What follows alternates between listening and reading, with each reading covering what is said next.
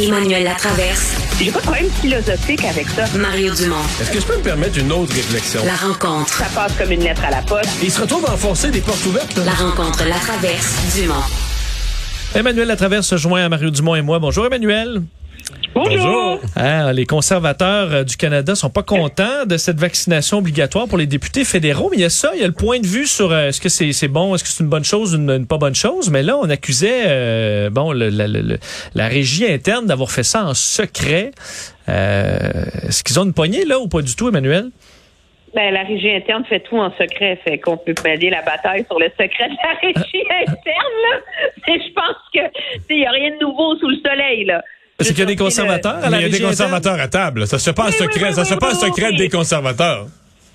Non, non, c'est un comité euh, qui gère toutes les règles. C'est comme le conseil d'administration de la Chambre des communes, en vérité, si vous voulez. Et tous les partis sont représentés au, proportionnellement là, à leur poids à la Chambre des communes. Là.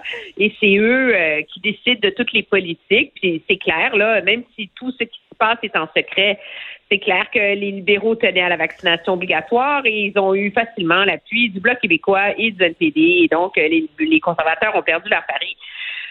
Moi, j'ai, je comprends la volonté d'avoir un parlement où tout le monde est vacciné.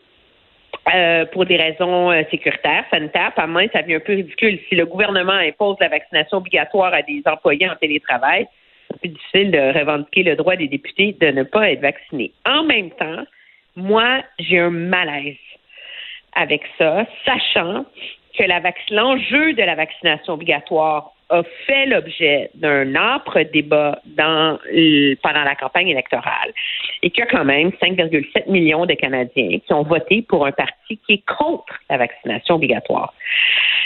Est-ce que ces députés-là n'ont pas la légitimité de siéger en bonne et due forme au Parlement? Il me semble que oui. Alors, je trouve ça, ça me met très mal à l'aise, le fait que ces députés-là ne pourront pas se présenter. Mais est-ce qu'Emmanuel, de pouvoir le faire dans version virtuelle, ça, ça suffit ou c'est pas pareil quand même Ben, que d'être là en présentiel?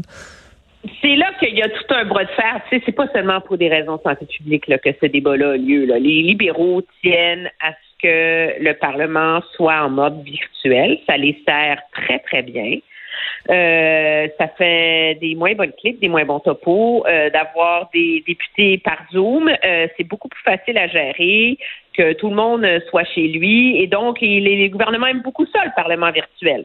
Alors, en faisant ça, ben, c'est une façon de essayer de forcer la main aux conservateurs pour qu'ils acceptent le Parlement Ouais. virtuel. Mais euh, Emmanuel, moi, euh, je trouve que quand tu énonces le principe démocratique, là, que ce sont des députés, des députés élus, etc., etc., il n'y a pas de doute que tu amènes un point, puis peut-être même que en droit constitutionnel, si c'était plaidé, peut-être même que la Cour suprême finirait par dire, écoute, un député, là, c'est c'est sacré dans notre système, ça porte la voix d'une population. Ben, mais mettons que j'enlève tout ça, mettons que je nous ramène loin du droit constitutionnel sur le plancher des vaches c'est une catastrophe pour Aaron O'Toole. Je parle dans ce que le peuple voit, là, qui, qui est pogné avec ça. Euh, il est le seul parti qui a des députés pas vaccinés. Il a été pris avec ça toute la campagne.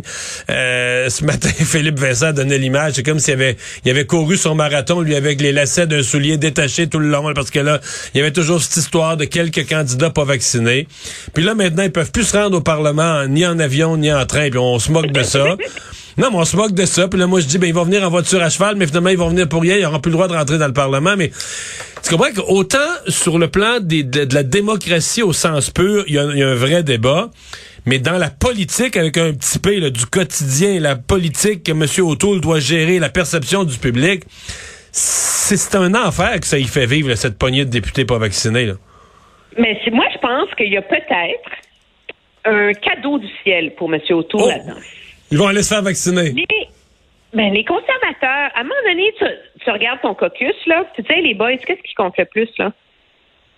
C'est que le Parlement siège ou c'est que vous ne soyez pas vaccinés? Fait que nous, ce qu'on veut, c'est que le Parlement siège. Donc, nous, on va mener la bataille jusqu'au bout pour que le Parlement siège. Puis, suck it up, Buttercup, allez vous faire vacciner. De toute façon, vous ne pourrez pas venir à Ottawa si vous ne l'êtes pas.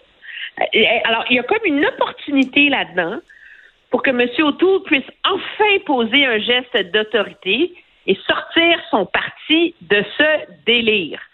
Maintenant, est-ce qu'il y a la latitude politique pour le faire? Là, je suis pas certaine.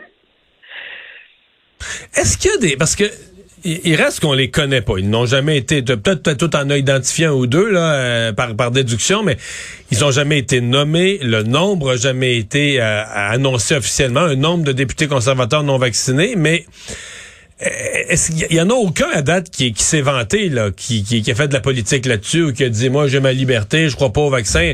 Est-ce qu'il y en a? Moi, j'ai pas vu de conservateur qui était qui a été nommé et qui s'est connu, qui est contre le vaccin, c'est un député de, du Manitoba qui s'appelle Ted Falk. Qui lui a étudié, en, a étudié en quoi? Microbiologie, immunologie, puis après analyse, non, euh, c'est ça? oui, non, il a, étudié en liberté, je fais ce que je veux, puis l'État va pas me dire quoi faire. Et je pense que Mark Stroll aussi, ah, euh, de l'Alberta, et de ceux-ci, mais je suis pas certaine. Mais c'est sûr qu'ils se sont pas affichés. Le tu sais, ça, c'est comme, euh, tu sais, je veux dire, le gouvernement, il les a pris, ils ont pris du tape électrique, ils les ont embarrés euh, dans, une, dans un garde-robe pour la campagne, puis ont dit, comme mon ami, là, au moins, là, ferme-la, tu sais. Donc, on sait pas c'est qui, mais de, de toute façon, entre toi et moi, qu'il soit 5 ou qu'il soit 25, là. Ah, c'est ça rien. problème. À, cette étape on s'en fout. Monsieur O'Toole, là, il faut qu'il règle ce problème-là. Puis, euh, puis c'est malheureux parce que je pense que s'il y avait le moyen de mener la bataille pour que le Parlement siège, ça serait une bataille qui mérite d'être livrée. Parce que je vois pas à quoi ça sert d'exiger la vaccination obligatoire des députés si tu leur permets pas de venir siéger. À un moment donné, ça, c'est très, très contradictoire. Parlons des médecins euh, au Québec, Emmanuel et Mario. Euh, bon, cette, ce bras de fer entre le gouvernement du Québec et les médecins, euh, cette stratégie-là d'aller mettre de la pression sur les médecins pour prendre plus de patients, est-ce que c'est productif? On voyait aujourd'hui Dr Louis Godin, président de la Fédération des omnipraticiens, qui disait, ah non, ben là, nous, ça va frustrer les membres. Il y en a qui vont partir à la retraite, il y en a qui vont faire moins d'heures. Scénario assez sombre. Est-ce que c'était la stratégie à adopter? Chantage des médecins, là, ça m'énerve. OK? Puis à un moment donné, tu choisis une profession en sachant dans quoi tu t'embarques. Moi, j'avais jamais compris que de choisir d'être médecin dans la vie, c'est une façon géniale de gagner plein d'argent puis de, de travailler deux jours par semaine. Non, non, trois. Euh, trois, excuse-moi. j'ai eu beaucoup de courriels. J'ai eu des courriels de maman. Ah, Ils m'ont dit aujourd'hui que je travaille deux jours par semaine. OK, bon, excuse-moi. euh, le chantage, ça fonctionne pour les gouvernements. Je pense pas que ça aide la cause des médecins dans l'opinion publique. Ce que je comprends cependant, c'est que le gouvernement est confronté à un problème qu'on ignorait tous, mais qui est un nouveau droit fondamental dans la société. C'est le droit de ne pas travailler. Alors ça, ça a l'air que c'est devenu un droit pour des gens qui sont dans des professions libérales ou pour euh, des éducatrices en garderie aussi, euh, c'est le droit de ne pas travailler à temps plein.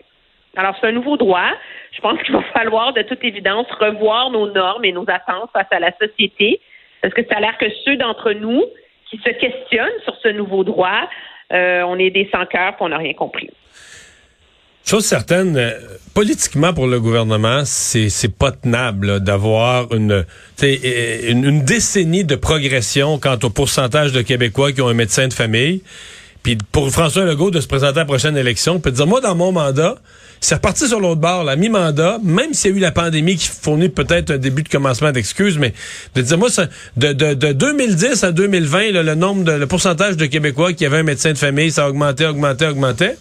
Puis dans la deuxième moitié de mon mandat, c'est reparti en descendant, convaincu que politiquement, François Legault veut pas vivre ça et qu'il va vouloir que des médecins reprennent, recommencent à prendre davantage de patients à leur charge. Merci Emmanuel, à demain. Très bien, au revoir.